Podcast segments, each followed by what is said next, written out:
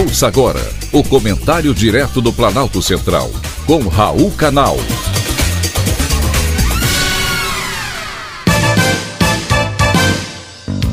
Queridos ouvintes e atentos escutantes, assunto de hoje: descobertas e avanços na saúde.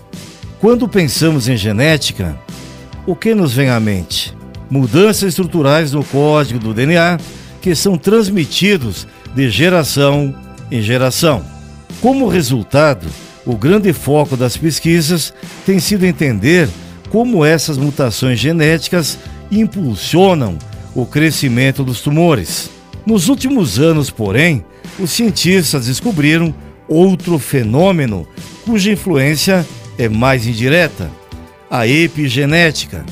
Ela se trata da investigação de como o nosso comportamento e o ambiente ao redor podem causar alterações que afetam a maneira de como os genes funcionam. Eu já sabia que o ambiente pode nos trazer alegria, raiva, preocupação ou tranquilidade.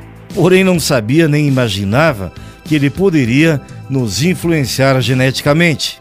A epigenética não altera o código genético por completo, porém pode controlar o acesso aos genes e é cada vez mais vista como algo importante no desenvolvimento de doenças como o câncer e outras autoimunes. Em entrevista à BBC, o professor Trevor Graham, diretor do Instituto de Pesquisa do Câncer, disse que pode existir emaranhados nas linhas de DNA, à medida que as sequências genéticas se dobram em cada célula, e isso pode mudar quais genes são ou não ativados.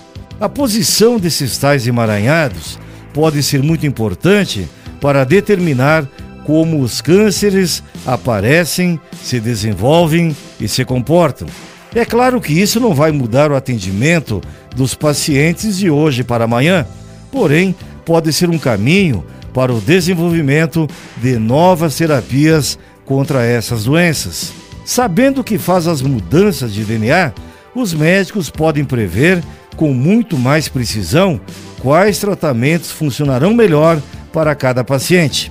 Entretanto, os pesquisadores ponderam que as descobertas ainda não provam que as mudanças genéticas levam diretamente a alterações na forma como o câncer se comporta.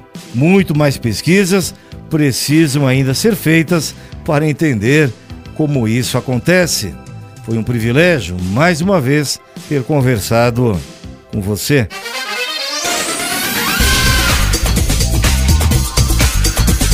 Acabamos de apresentar o Comentário Direto do Planalto Central, com Raul Canal.